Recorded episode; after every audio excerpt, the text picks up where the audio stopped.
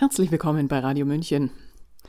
Verblüffend offen legen das Weltwirtschaftsforum, das WEF und sein Vorsitzender Klaus Schwab in ihren Vorträgen und Publikationen dar, dass sie gedenken, in die Natur des Menschen und seine Beziehung mit allen ihnen zu Gebote stehenden technischen Mitteln einzugreifen.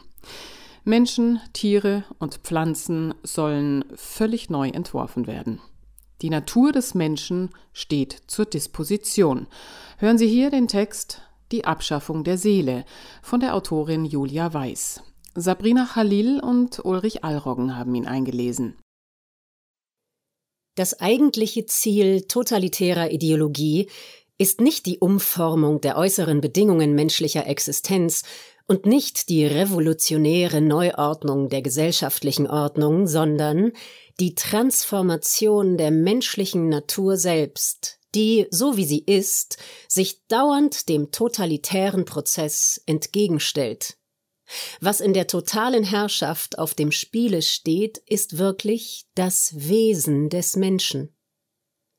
Hannah Arendt 1951 als eine der einflussreichsten Institutionen der westlichen Welt setzt das World Economic Forum seine Pläne seit 2020 mit überwältigender Geschwindigkeit in die Tat um. Arbeitstitel The Great Reset. Einfallstor die Pandemie.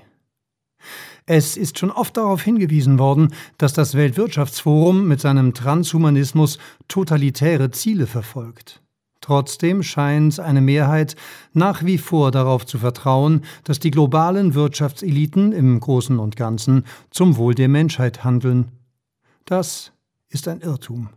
Und zwar unabhängig davon, ob diese Eliten selbst davon überzeugt sind, Gutes zu tun oder nicht. Ein modischer Begriff wie Transhumanismus kann einen ziemlich unberührt lassen, wenn man sich nicht ohne Scheu vor Augen führt, was er bedeutet. Irreführenderweise suggeriert er, dass das damit bezeichnete Vorhaben noch irgendetwas mit Human, Humanität oder Humanismus zu tun hat. Das hat es nicht. Zutreffender wäre es, von Antihumanismus zu sprechen, denn das transhumanistische Anliegen läuft darauf hinaus, alle Lebendigkeit überhaupt abzuschaffen. Dieses Projekt ist in seiner Vermessenheit ganz sicher zum Scheitern verurteilt. Aber es könnte lebenden Müll, Elend und großes Leid verursachen. Deshalb soll im Folgenden deutlich gemacht werden, dass und warum die Pläne des Weltwirtschaftsforums zutiefst totalitär sind. Als Hauptauskunft dient Klaus Schwabs Buch Die vierte industrielle Revolution weil diese Publikation des WEF dessen Pläne besonders unverblümt beschreibt und obwohl bereits 2016 erschienen, nach wie vor mit den Äußerungen des überaus einflussreichen Davoser Forums übereinstimmt. Als Hintergrund und Maßstab dieser Einschätzung dient Hannah Arendts berühmtes Werk Elemente und Ursprünge totaler Herrschaft. In ihrer Analyse der totalitären Systeme ihrer Zeit des Stalinismus und des Nationalsozialismus, hat Hannah Arendt ein Streben nach Kontrolle entdeckt, das über die Machtambitionen von Diktatoren, Despoten und Tyrannen aller Art weit hinausgeht. Zitat das eigentliche Ziel totalitärer Ideologie ist nicht die Umformung der äußeren Bedingungen menschlicher Existenz und nicht die revolutionäre Neuordnung der gesellschaftlichen Ordnung, sondern die Transformation der menschlichen Natur selbst, die, so wie sie ist, sich dauernd dem totalitären Prozess entgegenstellt. Was in der totalen Herrschaft auf dem Spiele steht, ist wirklich das Wesen des Menschen. Zitat Ende. Was die totalitären Eliten miteinander verbindet, sei Zitat die Überzeugung von der Allmacht des Menschen, dem moralischen Nihilismus des Alles ist erlaubt haben sie durch den sehr viel radikaleren Nihilismus eines Alles ist möglich erst seine wirkliche Grundlage gegeben. Ihnen genügt die Hybris, wirklich zu meinen, dass alles gemacht werden kann, dass alles Gegebene nur ein zeitweiliges Hindernis ist, das durch überlegene Organisation überkommen werden kann. Zitat Ende. Ersetzt man überlegene Organisation durch überlegene Technik, beschreibt das ziemlich genau die Überzeugungen des Weltwirtschaftsforums. Bereits im ersten Satz seines Buches sagt Klaus Schwab, dass die von ihm so getaufte vierte industrielle Revolution Zitat nichts Geringeres als die Transformation der Menschheit mit sich bringt. Zitat Ende. Die diese Revolution treibenden Technologien werden Zitat unsere menschliche Identität grundlegend verändern. Zitat Ende. Sie werden verändern.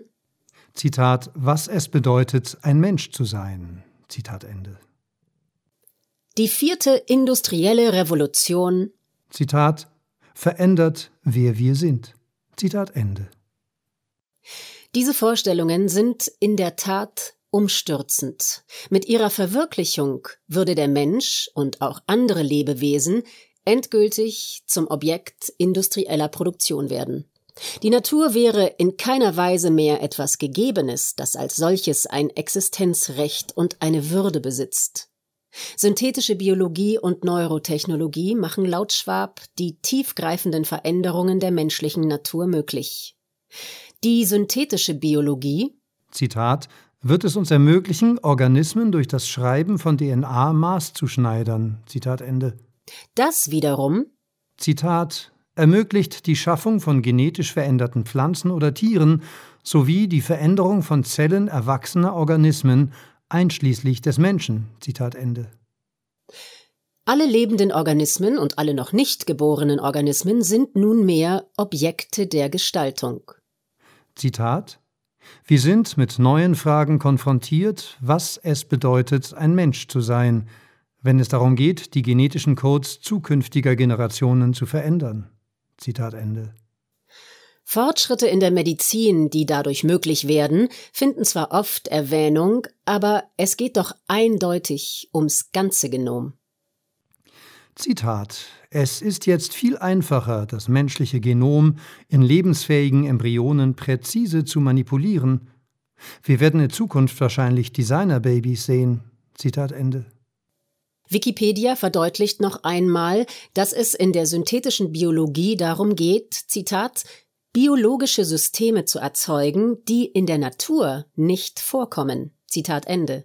Und man beachte, Zitat, diese Systeme sind der Evolution unterworfen. Zitat Ende.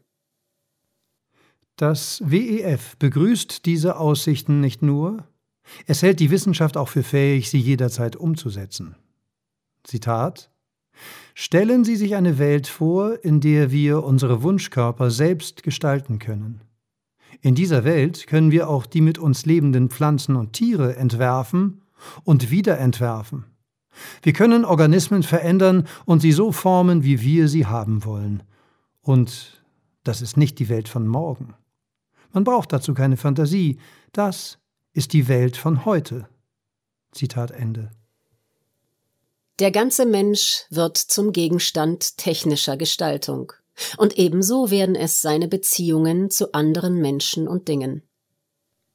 Die Neurotechnologie, Zitat, umfasst alle Verfahren oder Geräte, bei denen die Elektronik eine Schnittstelle zum Nervensystem bildet, um die neuronale Aktivität zu überwachen oder zu regulieren. Zitat Ende.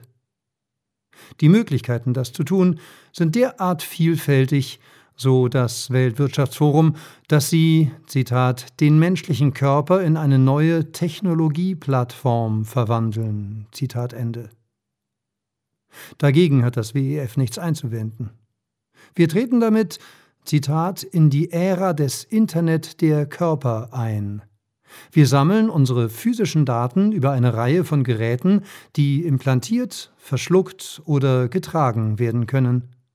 Das Ergebnis ist eine riesige Menge an gesundheitsbezogenen Daten, die das Wohlbefinden der Menschen auf der ganzen Welt verbessern. Zitat Ende. Aber nicht nur das. Zitat Gleichzeitig können die Daten aus dem Internet der Körper genutzt werden, um Vorhersagen und Rückschlüsse zu treffen, die den Zugang einer Person oder Gruppe zu Ressourcen wie Gesundheitsversorgung, Versicherung und Beschäftigung beeinflussen können. Zitat Ende. Die Erfahrung, dass beeinflussen auch sperren bedeuten kann, haben viele Bürgerinnen und Bürger bereits gemacht. Ohne Impfpass gab es bei uns bis vor kurzem zum Beispiel keinen Zugang zu öffentlichen Einrichtungen wie Bibliotheken, Theatern oder Schwimmbädern. Während der Trucker-Proteste in Kanada ließ Premierminister und Young Global Leader des WEF Justin Trudeau die Konten der 50.000 Trucker und ihrer Unterstützer kurzerhand sperren. Angesichts solcher Willküreingriffe in die schlichtesten Rechte unliebsamer Bürger kann es nicht verwundern, dass viele darin eher die Drohung sehen, wenn dein Verhalten uns nicht gefällt, sperren wir deinen Zugang zu lebenswichtigen Ressourcen. Aber man muss ja nicht alles so negativ sehen. Denn Zitat Neurofeedback die Möglichkeit, die Gehirnaktivität in Echtzeit zu überwachen, bietet zahllose Möglichkeiten, um Süchte zu bekämpfen, das Essverhalten zu regulieren und die Leistungen vom Sport bis zum Unterricht zu verbessern. Zitat Ende. Das klingt gut. Keine Dicken mehr, keine Süchtigen und lauter gut überwachte Schulkinder, die nie mehr rumhampeln, vor Langeweile einschlafen, geistesabwesend aus dem Fenster träumen oder Blödsinn machen. Keine Pippi Langstrumpf mehr, kein Tom Sawyer, keine Alice im Wunderland. Schüler wie der Lernverweigerer Winston Churchill oder Alexander von Humboldt, der als Kind ebenfalls eine geringe Auffassungsgabe gezeigt haben soll, würden von den Gehirnprogrammierern des WEF zu unauffälligen, gut angepassten Schülern gemacht, wenn wir mal annehmen, dass die Neurotechnik tatsächlich funktioniert. Es würde in einem solchen Überwachungssystem der vom richtigen Lernverhalten abweichende Schüler oder Student zwangsläufig für falsch befunden werden und das Lehr- und Lernsystem für richtig. Überhaupt. Nicht die Arbeitswelt, nicht die Schulen, nicht unsere Lebensbedingungen brauchen eine Generalüberholung, sondern wir. Zitat. Stellen Sie sich die vielfältigen Möglichkeiten vor, wie wir die Art und Weise, wie wir lernen, arbeiten und leben, zum Besseren verändern könnten. Zitat Ende. Und ganz aktuell, um alle eventuellen Widerstände aus dem Weg zu räumen, Zitat, stellen Sie sich vor, wie wir dazu beitragen könnten, all unsere Gehirne und Köpfe besser für die vierte industrielle Revolution zu rüsten. Zitat Ende. Idealerweise werden wir also zunächst mittels Neurotechnik positiv eingestimmt auf die vierte industrielle Revolution und dann erfahren wir am ehemals eigenen Leibe beziehungsweise der ehemals eigenen Seele, was es heißt, von ferne kontrolliert und nach wissenschaftlich gesicherten Erkenntnissen versteht sich, verhaltensoptimiert zu werden. Dabei ist es folgerichtig ganz unerheblich, was wir selber wollen, denken oder fühlen. Zitat Unsere Geräte werden immer mehr zu einem Teil unseres persönlichen Ökosystems. Sie hören uns zu, nehmen unsere Bedürfnisse vorweg und helfen uns bei Bedarf, auch wenn wir sie nicht darum gebeten haben. Zitat Ende. Psychotische Menschen hören oft Stimmen, die ihnen sagen, was zu tun ist. Ob sich diese unerbetenen Einmischungen ähnlich anfühlen würden? Als etwas, das in mir ist und doch nicht ich? Jedenfalls ist das Internet of Bodies sicherlich auch ein Internet of Souls, beziehungsweise ein Internet of Minds. Wie könnte es auch anders sein?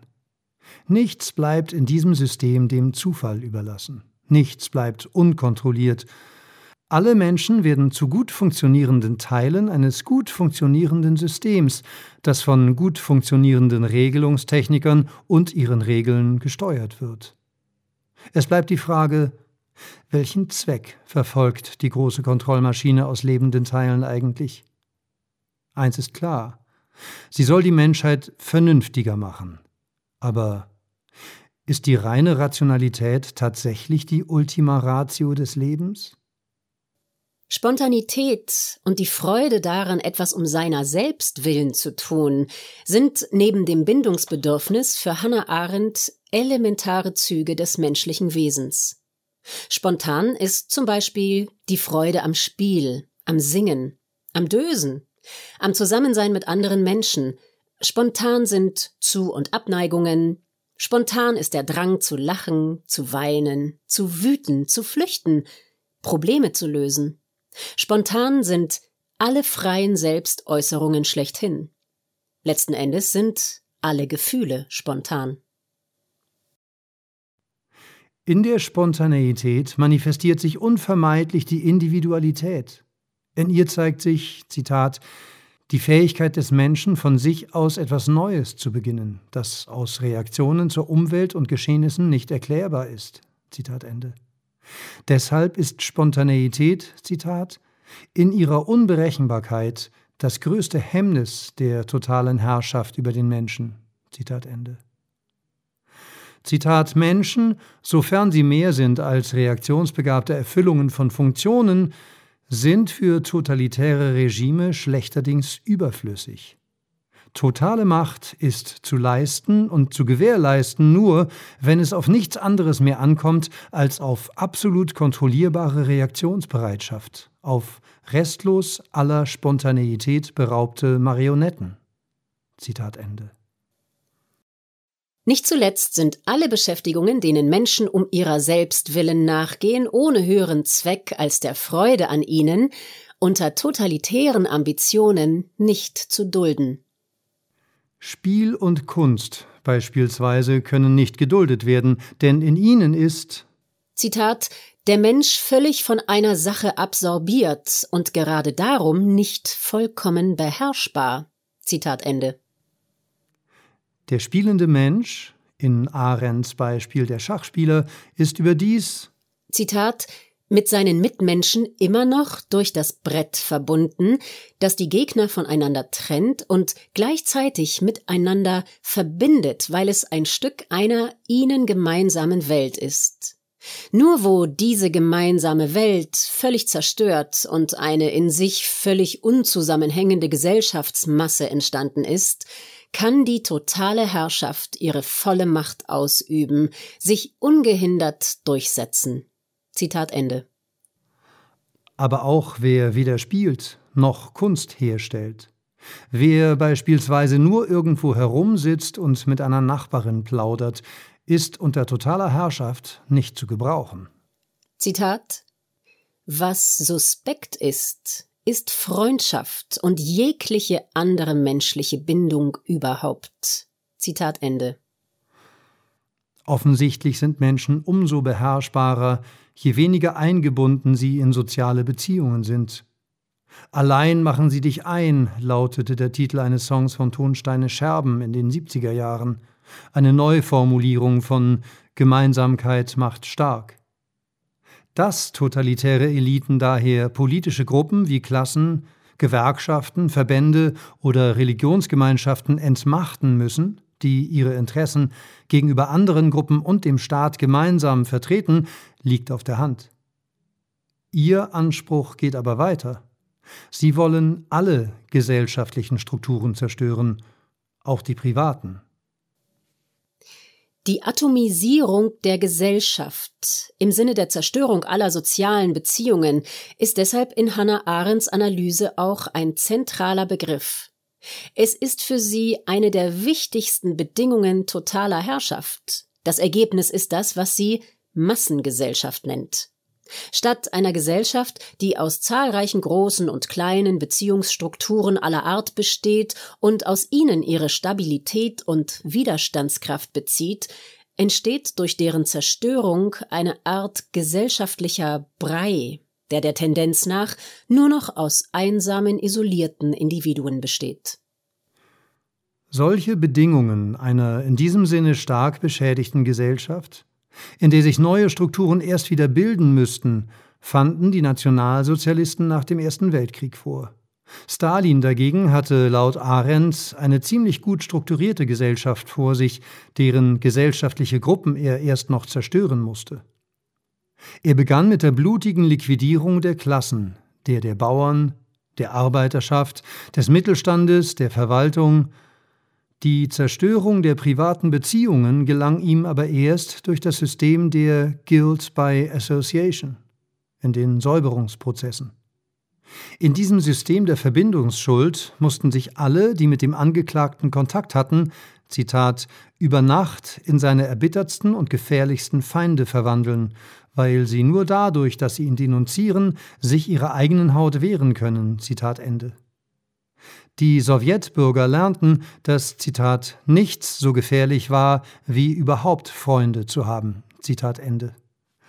So entstand ein Zustand, in dem jeder, Zitat, in absoluter Hilflosigkeit und Verlassenheit von höheren Mächten abhing, die jederzeit über ihn befinden konnten. Zitat Ende. Dasselbe Resultat versuchten die Nationalsozialisten in den Konzentrationslagern zu erreichen. In ihnen sah Arendt, Zitat, die konsequenteste Institution totaler Herrschaft, Zitat Ende. Laboratorien, in denen man experimentell festzustellen versuchte, Zitat, ob der fundamentale Anspruch totalitärer Systeme, dass Menschen total beherrschbar sind, zutreffend ist. Zitat Ende. Ferner stellt sie fest, Zitat, die Lager dienten nicht nur der Ausrottung von Menschen und der Erniedrigung von Individuen, sondern auch dem ungeheuerlichen Experiment, unter wissenschaftlich exakten Bedingungen Spontanität als menschliche Verhaltensweise abzuschaffen und Menschen in ein Ding zu verwandeln, das unter gleichen Bedingungen sich immer gleich verhalten wird. Zitat Ende. Nicht Bestrafung, nicht Ausbeutung, nicht Interesse oder Zweckmäßigkeit könnten das Geschehen in den Lagern erklären, sondern allein das Ziel, Menschen zu identischen Reaktionsbündeln zu machen, zu vollkommen beherrschbaren Marionetten. Dazu diente die vollkommene Entrechtung mit dem Eintritt ins Lager, die Vernichtung der menschlichen Würde durch körperliche Erniedrigung, die Zerstörung der Persönlichkeit durch Misshandlung, aber nicht zuletzt auch die Zerstörung jeder Zwischenmenschlichkeit, beziehungsweise wie Arendt sagt, die Zerstörung der moralischen Person. Dies geschah unter anderem, indem man Opfer zu Tätern machte. Mütter wurden gezwungen zu entscheiden, welches ihrer Kinder erschossen werden sollte. Mithäftlinge wurden zu Lagerverwaltern gemacht, die dann Mithäftlinge schikanieren und hängen lassen oder zwischen zwei Todesurteilen entscheiden mussten. Die totalitären Eliten des 20. Jahrhunderts mussten ungeheuerlichen mörderischen Aufwand betreiben, um ihren Opfern so viel menschliche Natur, das heißt so viel Spontanität wie möglich zu nehmen. Inzwischen haben sich die technischen Möglichkeiten, in das menschliche Erbgut einzugreifen und auf diese Weise Menschen von innen zu beherrschen, dramatisch weiterentwickelt. Da dies nun so leicht zu machen scheint, erscheint es auch als unspektakulärer Vorgang. Du lässt dir einen kleinen Pieks verpassen, ein kleines Tattoo, ein kleines Implantat unter die Haut injizieren, na und? Du wirst vernünftiger, ruhiger, intelligenter. Du musst nicht mehr alles selbst entscheiden. Solange wir aber noch an die Würde des Menschen und seine grundsätzliche Willensfreiheit glauben, wäre jeder neuronale oder gentechnische Eingriff als Akt der Gewalt zu sehen, sofern dem nicht eine umfassende Aufklärung vorausgegangen ist und ein Einverständnis erteilt wurde, das in absoluter Freiheit zustande gekommen ist wie bei jedem Medikament und jedem Eingriff. Es dürfte aber bekannt sein, dass bei den Massenimpfungen mit mRNA-Partikeln, die überdies ein gentechnischer Eingriff sind, in den meisten Fällen von einer umfassenden Aufklärung keine Rede sein kann.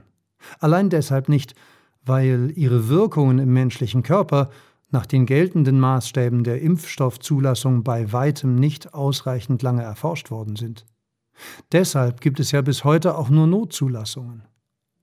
Auch hat die Regierung kürzlich eine Verordnung erlassen, die zahlreiche Schutzparagraphen des Arzneimittelgesetzes speziell für Covid-19-Impfstoffe außer Kraft setzt. Zum Beispiel können Corona-Impfstoffe ohne Zulassung in Verkehr gebracht werden. Für Stammzellenpräparate werden die besonders hohen Zulassungsschwellen gesenkt. Es muss keine Packungsbeilage für Patienten geben und keine Fachinformation für Ärzte. Weniger Aufklärung heißt also die Marschrichtung des Gesetzgebers. Verdunkelung könnte man es auch nennen. Nicht gerade vertrauenerweckend sind auch die umfangreichen Forschungen, die das US-Verteidigungsministerium in den Bereichen synthetische Biologie und Neurotechnologie betreibt. Besonders viele Mittel für bio- und neurotechnische Experimente stehen zum Beispiel seiner Forschungsabteilung DARPA zur Verfügung. Woran DARPA arbeitet, hat die US-Journalistin Whitney Webb minutiös recherchiert. Dort untersucht man unter anderem, wie man durch Gehirnimplantate gentechnische Modifikation und biologische Programmierung Supersoldaten schaffen kann, die keinen Schlaf oder keine regelmäßigen Mahlzeiten mehr brauchen. Auch strebt DARPA im Rahmen ihres Biodesign-Programms die Herstellung von synthetischen Organismen an, nicht Roboter, lebende Organismen, die unsterblich sind, aber mit einem Kill-Switch programmiert werden, mit dem man sie jederzeit abschalten kann. DARPA hat nebenbei bemerkt auch die mRNA-Forschung von Moderna seit 2013 mit 25 Millionen Dollar großzügig unterstützt. Und schon 2014 erforschte sie, angespornt durch Obamas Brain Initiative, die möglichen Funktionen von Graphen im Gehirn. Auch hier ging bzw. geht es nicht nur um Verstehen der Vorgänge im zentralen Nervensystem, sondern um deren Steuerung von außen. Zitat diese Technologie bietet die Möglichkeit, neuronale Funktionen zu regulieren, indem programmierte Strom- oder Lichtimpulse zur vorübergehenden Aktivierung von Neuronen eingesetzt werden. Zitat Ende. Whitney Webb kommt zu diesem Schluss. Zitat Die transhumanistische Vision der DARPA für das Militär und die Menschheit stellt eine beispiellose Bedrohung dar. Nicht nur für die menschliche Freiheit, sondern eine existenzielle Bedrohung für die menschliche Existenz und die Bausteine der Biologie selbst. Interessanterweise werden die totalitären Gefahren der neuen Bio- und Neurotechnologien in Davos selbst in aller Deutlichkeit benannt. Der Bestseller-Historiker und WEF-Berater Yuval Harari scheute sich nicht, vor versammeltem WEF-Publikum zu sagen, dass die Macht und die Gefährlichkeit, die diese Wissenschaften heute verleihen, selbst die der Gestapo und des KGB weit in den Schatten stellen. Diese Macht ist laut Harari allerdings nicht per se schlecht. Sie könnte aber in die falschen Hände fallen. Zitat Wenn diese Macht in die Hände eines Stalin des 21. Jahrhunderts fällt, wird das Ergebnis das schlimmste totalitäre Regime der Menschheitsgeschichte sein. Zitat Ende. Glücklicherweise gibt es eine geografische Verteilung von Gut und Böse. Das Böse entspringt wie so oft östlich von uns, in Asien. Zitat Stellen Sie sich Nordkorea in 20 Jahren vor, wenn jeder ein biometrisches Armband tragen muss, das 24 Stunden am Tag den Blutdruck, die Herzfrequenz und die Gehirnaktivität überwacht. Man hört im Radio eine Rede des großen Führers und weiß, was man tatsächlich fühlt. Sie können in die Hände klatschen und lächeln, aber wenn Sie wütend sind, wissen Sie, dass Sie morgen im Gulag sitzen werden. Zitat Ende. In einem kleinen Schweizer Dorf mitten in Europa dagegen werden gutmeinende Menschen zu Opfern. Zitat Und wenn wir die Entstehung solcher totalen Überwachungsregime zulassen, glauben Sie nicht, dass die Reichen und Mächtigen an Orten wie Davos sicher sein werden. Fragen Sie nur Jeff Bezos. Zitat Ende das Weltwirtschaftsforum als Opfer, ein kleiner asiatischer Staat als Täter. Deshalb, so schließt Harari, muss die alleinige Verfügung über die neuen Techniken bei einer einzigen global zuständigen Institution liegen, dem Weltwirtschaftsforum. Denn das will uns ausschließlich gesünder und glücklicher machen. Aber selbst wenn das zuträfe, Wäre das Ergebnis dann nicht totalitär?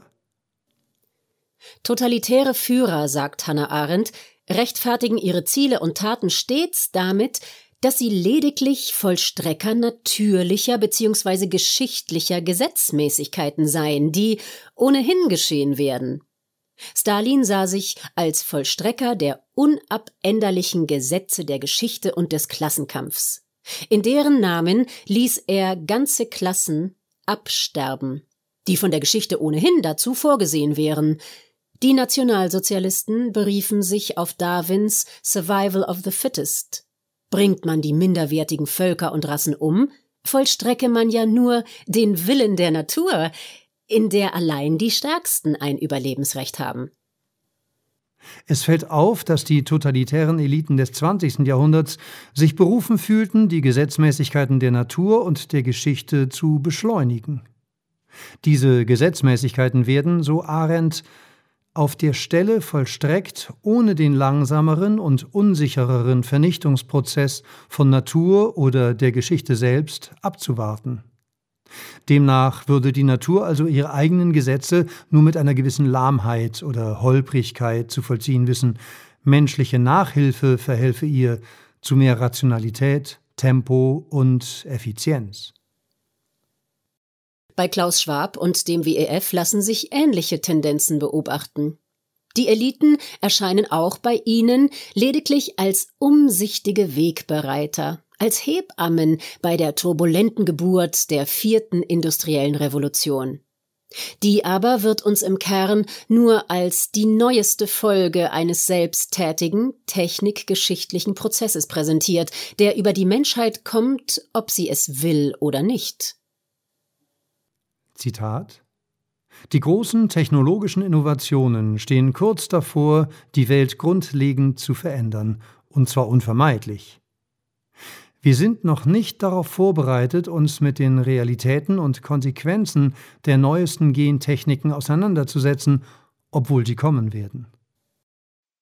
Die nötige Erhabenheit über menschliches Wollen erhält die vierte industrielle Revolution durch ihre Einbettung in eine vermeintliche Technikgeschichte, die vor 10.000 Jahren mit der Agrarrevolution begann, in einer Reihe industrieller Revolutionen ihre Fortsetzung fand und heute in die radikalen Umwälzungen der vierten mündet. Die Revolution mag holprig vonstatten gehen, so Schwab, weil sie Widerstände erzeugt, wie etwa Aufstände infolge von Massenarbeitslosigkeit, weil es ethische Bedenken gibt, weil Wissenschaftler zu konservativ und Regierungen zu unfähig zur Umsetzung sind. Aber das alles erscheint am Ende nur als zu beseitigendes Geröll am Rande des mitreißenden Stroms neuer Techniken, dem wir uns nicht entziehen können. Neben der Umgestaltung der menschlichen Natur, die bei Klaus Schwab durchweg als Gewinn für jeden Einzelnen erscheint, stellen sich durch die vierte industrielle Revolution noch ein paar für die Bevölkerung unangenehme Nebeneffekte ein. Als unvermeidlich stellt Schwab unter anderem den Jobverlust fast der Hälfte der arbeitenden US-Bevölkerung dar. Unvermeidlich sei der damit verbundene, Zitat, bedeutende Niedergang des Lohnanteils am Bruttosozialprodukt, Zitat Ende, also weiter wachsende Ungleichheit und unvermeidlich sei die Prekarisierung der Arbeit durch einen Arbeitsmarkt, auf dem es nur noch Jobs on Demand geben werde, was für Schwab die erfreuliche Folge hat, dass Arbeitgeber sich nicht mehr mit Angestellten und Regulierungen herumärgern müssen. Wer nicht mitmacht, wird aus der Kurve fliegen, die die technische Entwicklung vorzeichnet. Sie übt einen ständigen darwinistischen Druck aus. Hier und da wird zwar erwähnt, dass, Zitat, die Technologie keine exogene Kraft sei, über die wir keine Kontrolle haben, Zitat Ende, aber zur Disposition steht für Schwab doch nur, wie sie uns mittels Multi-Stakeholder Cooperation erzählt wird, um uns zum Mitmachen zu bewegen, nicht ob wir sie mit ihren erklärtermaßen üblen ökonomischen Folgen für die Mehrheit überhaupt wollen. Es geht ihm allein darum, Zitat, positive, gemeinsame und hoffnungsvolle Narrative zu schaffen, die es Einzelpersonen und Gruppen aus allen Teilen der Welt ermöglichen, an den laufenden Veränderungen teilzuhaben und von ihnen zu profitieren. Zitat Ende. Die Stakeholder, das fadenscheinige Surrogat für demokratische Prozesse, sind dazu ausersehen, uns mittels hoffnungsvoller Erzählungen positiv auf unser Schicksal als arbeitslose, verarmte, gentechnisch manipulierte Wesen einzustimmen. Mit anderen Worten, es wird wehtun, aber verpackt in eine hübsche Erzählung fühlt es sich gar nicht mehr so schlimm an. Tatsächlich ist dieser Prozess keineswegs seiner Natur nach unvermeidlich. Die Pandemie diente dem Weltwirtschaftsforum erklärtermaßen als Narrow Window of Opportunity, um diese Prozesse der Disruption und des radikalen Neubeginns nicht nur zu beschleunigen, sondern mit großem Aufwand an struktureller und physischer Gewalt gegen störrische Gruppen durchzusetzen. Ausnahmegesetze wurden erlassen, die lokale Wirtschaft durch Lockdowns geschädigt, mit Distanzregeln und Sündenbockhetze menschliche Beziehungen untergraben, mit Diffamierungen, Zensur und sozialem Ausschluss Andersdenkender wurde der vorhandene Widerstand massiv bekämpft.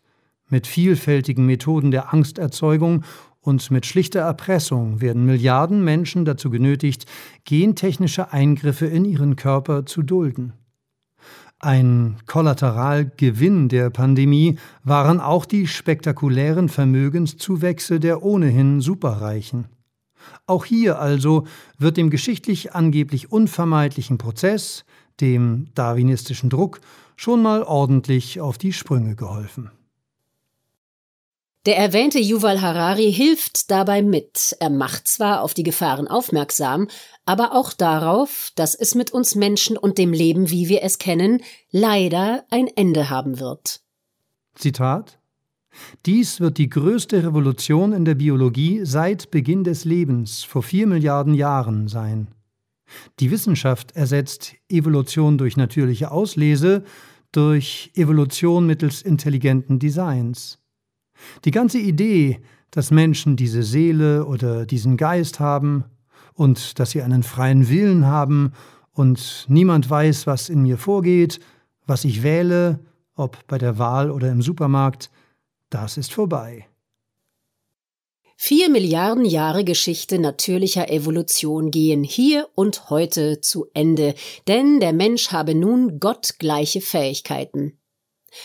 Deutlicher kann man die Überzeugung von der Allmacht des Menschen nicht ausdrücken.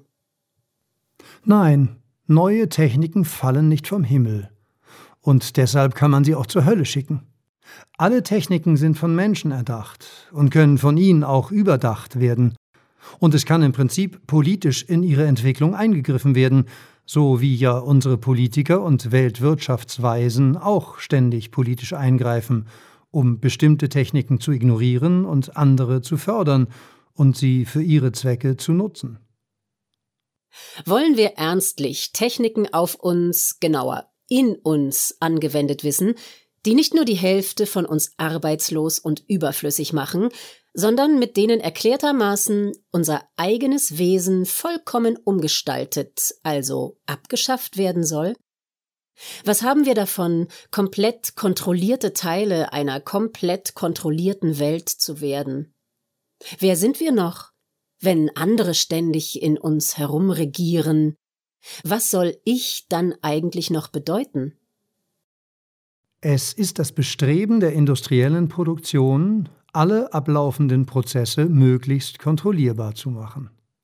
Alles Nachwüchsige, Wilde, Verspielte, Zufällige, alles Individuelle und Spontane ist verschwenderisch und ineffizient, stört und verzögert den Ablauf, beeinträchtigt die Konkurrenzfähigkeit, verringert den Profit. Diese für unsere Produktionsweise charakteristische Haltung hat in den Tierfabriken längst auf Lebewesen übergegriffen.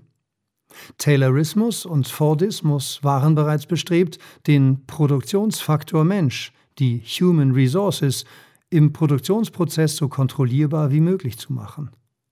Und Sklaverei und Menschenhandel standen an der Wiege des Kapitalismus. Es ist nur ein weiterer Schritt in der Logik dieses Systems, den Menschen selbst und alles andere nützlich erscheinende Leben gezielt produzieren zu wollen, jetzt, wo man glaubt, den Stoff, aus dem alles Lebendige ist, zu beherrschen wie nie zuvor. Der geistige Horizont des betriebswirtschaftlichen Denkens soll nun das Schicksal der Menschheit und des Lebens auf diesem Planeten bestimmen. Das Ergebnis dieses Strebens, das Hannah Arendt als Kern des Totalitären erkannt hat, sind wandelnde Leichname, wie sie sagt. Mit der totalen Kontrolle verschwindet zwangsläufig auch jede Lebendigkeit. Das, was im kapitalistischen Produktionsprozess nur stört, ist aber gerade das, was uns zu unseren größten Freuden und stärksten Gefühlen im Leben verhilft, nämlich das, was wir nicht kennen, nicht erwarten, vorher nie gehört, gesehen, gedacht oder gefühlt haben. Warum sind wir neugierig? Warum wissensdurstig? Warum lachen wir über einen Witz? Warum erfreut uns ein plötzlicher Einfall? Warum tanzen Menschen gern? Ist Tanzen effizient oder nützlich? Warum mögen Menschen Musik und Spiele?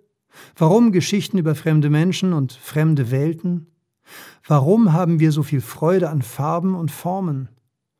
Warum mögen wir einige Menschen lieber als andere und am liebsten unsere Kinder? All das sind Dinge, die wir nicht berechnen können, die einen neuen Anfang machen, wie Hannah Arendt immer wieder sagt, die rein gar nichts mit gutem Funktionieren zu tun haben. Im Gegenteil.